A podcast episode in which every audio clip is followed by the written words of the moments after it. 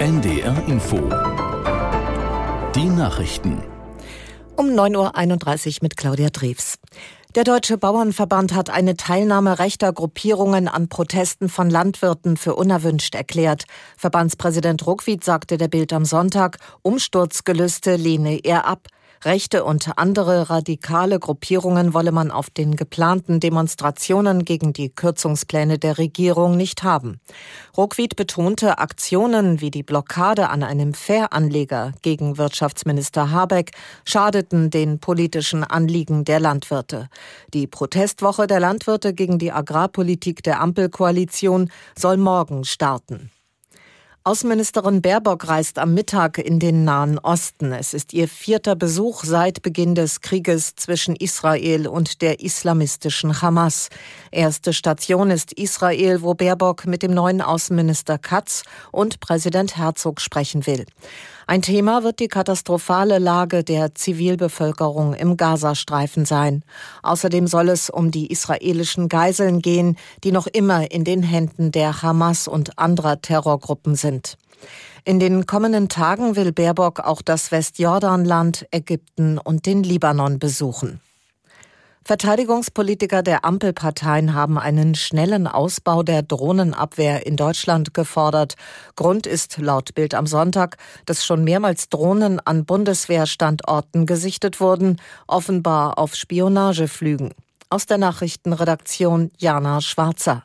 Der FDP-Verteidigungsexperte Faber sagte der Zeitung, dass regelmäßig Drohnen über einem Truppenübungsplatz in Ostdeutschland auftauchen, wo ukrainische Soldaten an Panzern ausgebildet werden. Das sei klar organisiert und weise stark auf Russland hin. Der Bundeswehr-Generalinspekteur Breuer hatte schon 2022 vor Aufklärungsflügen mit Drohnen vor Kasernen gewarnt.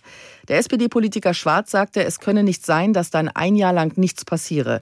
Die Bundeswehr brauche mehr Tempo bei dem Thema. Auch der Grünen-Experte Schäfer forderte eine Drohnenstrategie. In den USA warnen Wissenschaftler davor, dass entlang der amerikanischen Ostküste große Landstriche absinken könnten. Sie haben mit Hilfe von Satelliten die Bodenbewegungen an der Küste für den Zeitraum von 2007 bis 2020 gemessen. Resultat, große Teile der Region sinken um bis zu 10 Millimeter pro Jahr ab. Zu den Ursachen gehören demnach die Verdichtung des Untergrunds, die Entnahme von Grundwasser und der Bergbau. Das Wetter in Norddeutschland, von der Ostsee her und im niedersächsischen Bergland Schneeschauer, im äußersten Norden teils länger sonnig, an der See starke Windböen. Höchstwerte minus drei bis plus ein Grad. Das waren die Nachrichten. NDR Info Podcast jetzt. Zwischen Hamburg und Haiti.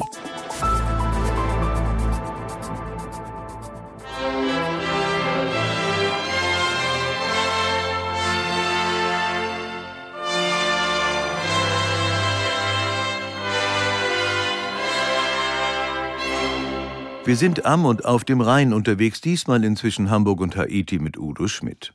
Wir wandern gleich am Ufer entlang, beschäftigen uns mit der Geschichte des Flusses, entdecken die Natur und suchen nach Körbchenmuscheln, reflektieren aber auch die Rolle des Rheins als größte Wasserstraße Europas. Dieser Rhein, der ja auch so eine Art deutscher Kultur- und Symbolfluss ist. Warum ist es am Rhein so schön? Wer hat das nicht im Ohr? Für uns war Achim nur am Rhein. Hallo Achim. Hallo Udo. Achim, ist es am Rhein so schön? Also von mir als äh, entschlossenem Rheinländer wirst du natürlich nur ein entschlossenes Ja hören. Ich muss aber gleich dann warnend darauf aufmerksam machen, dass ich natürlich da schon so als unabhängiger Schiedsrichter vielleicht jetzt weniger in äh, Betracht komme als in anderen Destinationen, über die wir schon bei anderen Sendungen gesprochen haben. Ich finde es zumindest am Rhein so schön und das drückt sich ja auch in meiner Biografie aus. Ich bin am Niederrhein geboren und habe mich dann flussaufwärts vorgearbeitet, als Kind nach Düsseldorf gezogen, als Erwachsener dann weiter nach Köln. Das prägt.